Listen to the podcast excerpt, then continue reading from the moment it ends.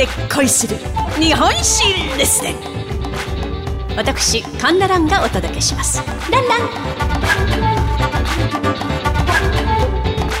榎本武明の巻第1位。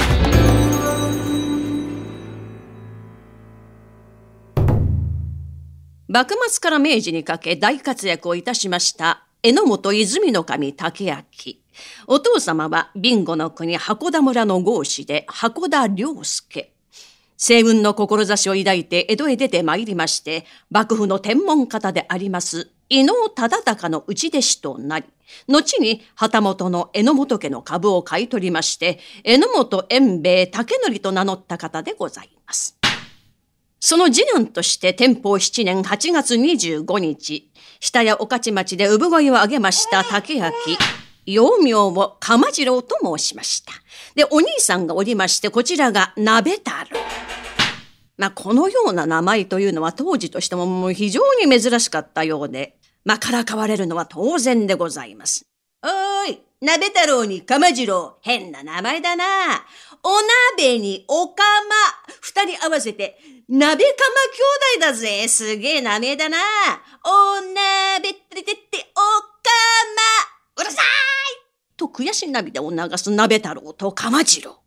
兄の鍋太郎が父親に、父上、何故私たちにこのようなおかしな名前をつけたのでございますか私はともかく弟の鎌次郎がいじめられるのは耐えられません。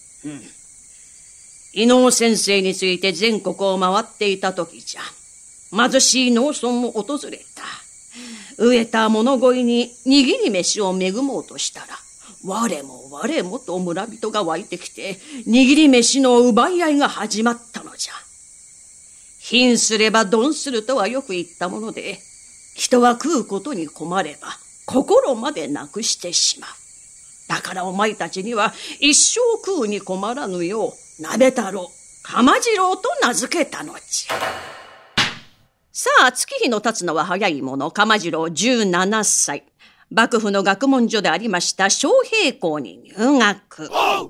18歳の時、函館奉行、堀俊弘の小兵として、蝦夷地樺太の視察に参加いたします。まず移行いたしました。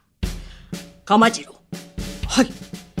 ここ蝦夷地はロシアが日本に攻めてきた時、最前線となる場所なのだ。ロシアとの国境が定まっていないため、この蝦夷地を我らがしっかりと守らなければならないのだ。わかったか？はいまあ、この蝦夷地と樺太7ヶ月にわたって視察したことが、まあ、榎本の後の人生、晩年の活躍につながっていくのでした。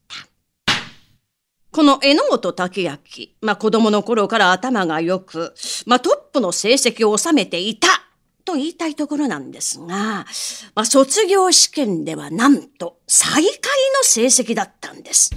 えー、どうしちゃったの？榎本さん。ぐれちゃったの？と突っ込みたくなるところなんですが、違うんですよ。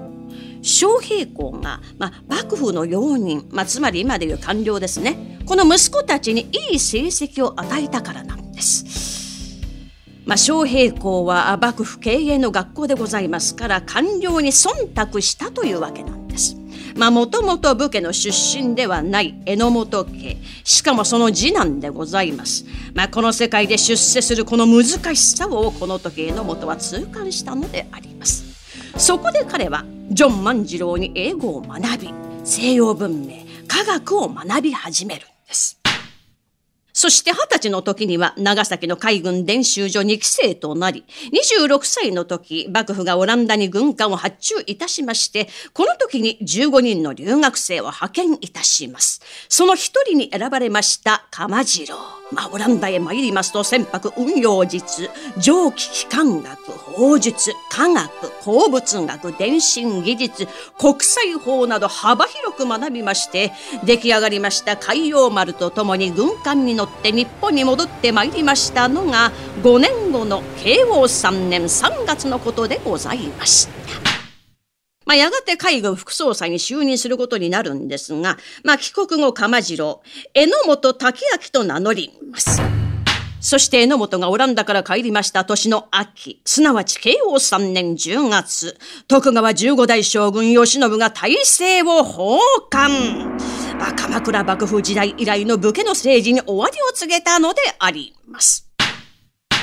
この後戊辰戦争勃発函館戦争へと向かうわけでございますが、まあ、この続きは次回のお楽しみといたしまして今回のところは榎本武明第1話これをもって読み終わりといたします。お相手は私講談師神田蘭でございました。ランラン。